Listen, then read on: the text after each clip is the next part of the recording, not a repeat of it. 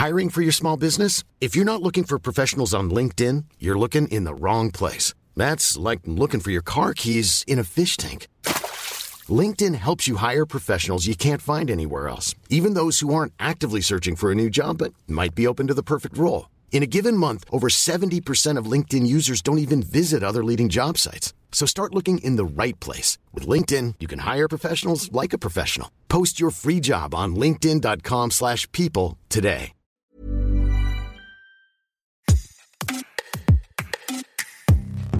Bonjour, c'est Anne-Laetitia Béraud. Bienvenue dans Minute Papillon avec notre rendez-vous Tout s'explique où on parle de sexualité, de santé et de société. Dans cet épisode, on va évoquer la maladie d'Alzheimer et la sexualité.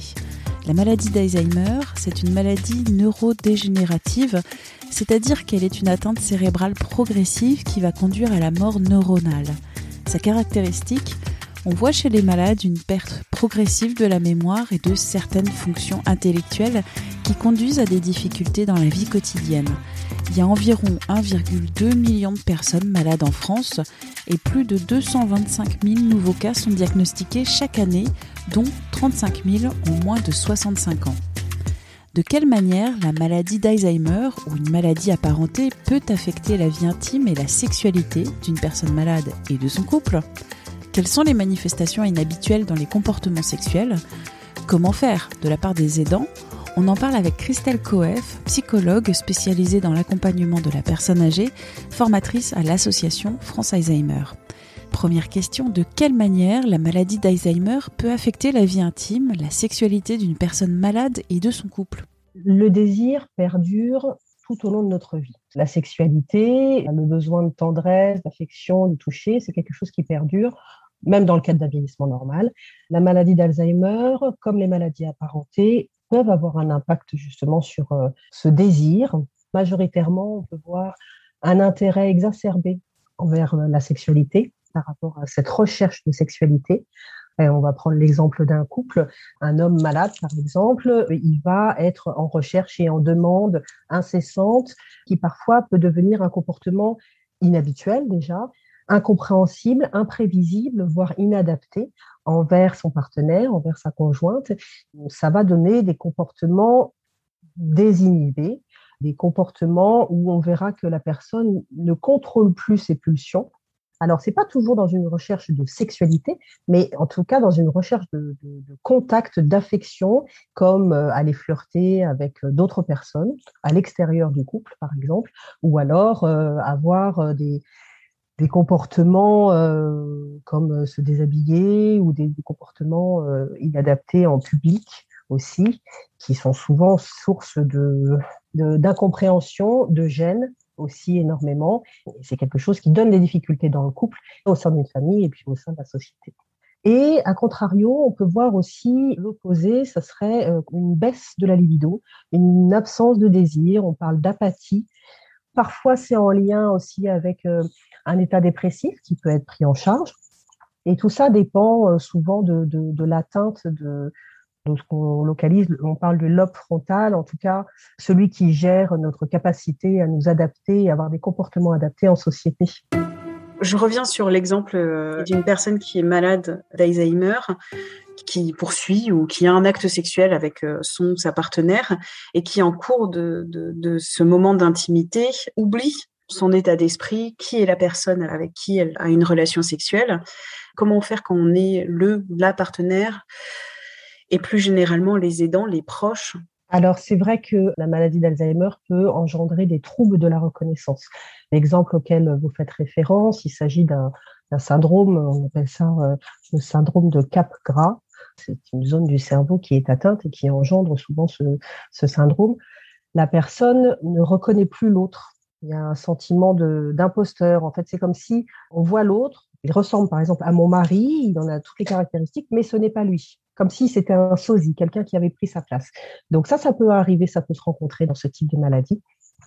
Donc oui, bien sûr que c'est une source de souffrance pour le conjoint, hein, surtout euh, que euh, bah, la sexualité, le besoin d'intimité, euh, c'est aussi une démonstration d'amour. Et quand ce n'est plus possible, c'est sûr que le conjoint ça peut être une source de souffrance, en tout cas de difficulté pour, pour le partenaire, hein, qui lui est mis du coup en place d'aidant.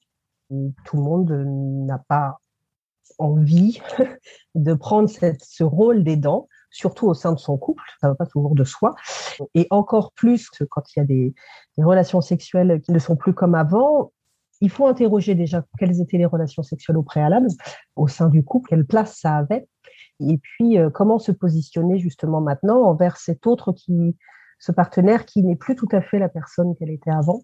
Parfois, les personnes ont le sentiment qu'avoir un acte sexuel avec son partenaire malade, ça peut être quelque chose de déplacé.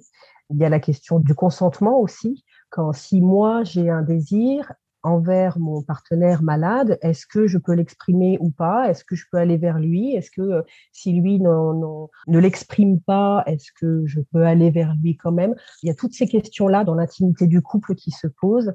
Et puis il y a l'épuisement aussi de l'aidant. Hein. Il faut être disponible pour avoir une intimité aussi avec son partenaire. Et quand parfois ils sont pris par tout un tas d'autres choses, ben, ils n'ont plus cette disponibilité-là. Comment réagir quand on est aidant, quand on est proche? L'idéal, c'est euh, déjà de pouvoir en parler, ce qui n'est pas toujours le cas parce que à qui en parler? Les médecins eux-mêmes euh, abordent parfois la question, mais parfois pas. Les personnes elles-mêmes, euh, selon l'âge, et puis une question de génération aussi, parler de sa sexualité, de son intimité, c'est pas encore quelque chose qui va de soi pour tous. Donc déjà en parler, trouver quelqu'un à qui en parler, faire attention à, ne pas juger l'autre, euh, juger son proche malade dans ses comportements qui peuvent être euh, jugés inadaptés. Forcément, ça va entraver la relation. On ne peut que recommander d'avoir une meilleure connaissance de la maladie, justement, et de ce que ça peut engendrer. De ne pas ignorer les besoins de la personne. Euh, la personne, même malade, continue à avoir des besoins des besoins d'attention, des besoins d'amour, des besoins d'affection. Et donc, euh, comment y pallier? Peut-être explorer une nouvelle façon de passer du temps ensemble, peut-être trouver d'autres manières d'exprimer son affection en enlaçant la personne, la câlinant, la caressant, ou même juste tenir la main. Peut-être essayer aussi d'autres contacts physiques comme euh, le massage, la danse, qui permettent d'avoir des rapprochements corps à corps, mais sans forcément être dans une sexualité active. Et puis, il peut y avoir aussi, euh, on parle de sublimation, trouver d'autres équivalents au plaisir. Hein. On parle de plaisir de la bouche, par exemple, c'est la nourriture. Alors, c'est pas la même chose que la sexualité active, on l'entend bien. N'empêche que, voilà, une source de plaisir autre, admirer des choses, créer des choses, ça peut aussi être des substituts pour pallier à, à ces besoins, en tout cas, de la personne.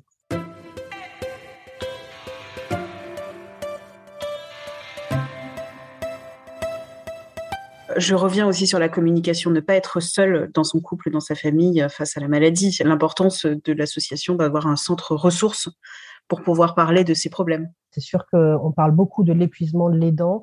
Les personnes se trouvent souvent très isolées. L'entourage, les amis, la famille ne comprend pas toujours euh, ce qui se joue, ce que ça engendre comme fatigue, comme euh, charge mentale euh, d'accompagner son conjoint malade. Ça a toujours tendance à être banalisé, minimisé, ou, alors euh, ça renvoie l'autre aussi à une certaine impuissance. Qu'est-ce qu'on peut faire? Évidemment, en plus, c'est une maladie qui évolue dans le temps, ça dure sur des années. Donc oui, l'association France Alzheimer a à cœur de proposer des espaces de parole, entre autres, pour les aidants, pour les personnes malades aussi, pour qu'ils ne se sentent pas isolés et éviter aussi de sombrer dans la dépression. Et puis, on sait aussi que les aidants, parfois, arrivent à, quand ils sont âgés, bah, ils ont aussi leurs propres mots. Il ne s'agirait pas qu'ils soient malades ou qu'ils décèdent avant la personne malade. Hein. donc, il, faut prendre soin du couple, de la famille y compris. Les enfants aussi sont impactés. C'est une maladie qui touche la personne, son couple, sa famille, tout son entourage. Merci à Christelle Coef pour cet entretien. Minute Papillon avec son point d'exclamation, sa petite vignette bleu ciel, c'est un podcast d'actu généraliste de 20 minutes. Vous le retrouvez sur toutes les plateformes de podcast en ligne. N'hésitez pas à vous abonner, c'est gratuit. Vous retrouverez ainsi notre millier d'épisodes déjà diffusés. Pour nous écrire, une seule adresse audio 20minutes.fr. On se retrouve très vite, à bientôt.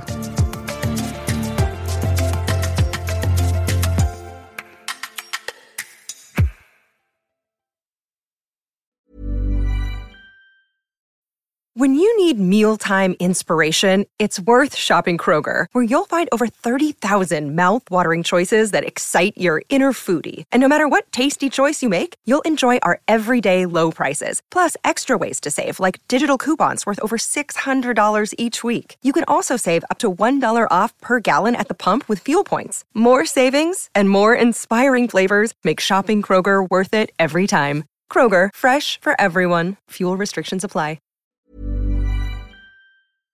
On ne va pas se quitter comme ça. Vous avez aimé cet épisode? Sportif, généraliste, sexo ou scientifique, varié mais toujours bien informé. Découvrez les autres podcasts de la rédaction 20 minutes sur votre application d'écoute préférée ou directement sur podcast au pluriel.20minutes.fr. Et merci de nous avoir écoutés.